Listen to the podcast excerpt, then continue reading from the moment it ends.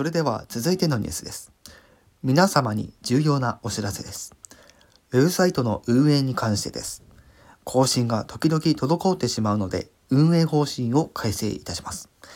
今現在、更新内容としては、一部のページの内容の変更や映画コンテンツの更新をたびたびしていたんですけども、昨年のオリジナル楽曲配信にも伴って、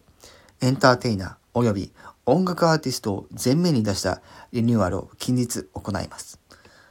そのリニューアル時に合わせて、有料版から無料版へグレードダウンします。必要最低限のリニューアルを予定していることにゃんからのお知らせでございました。それでは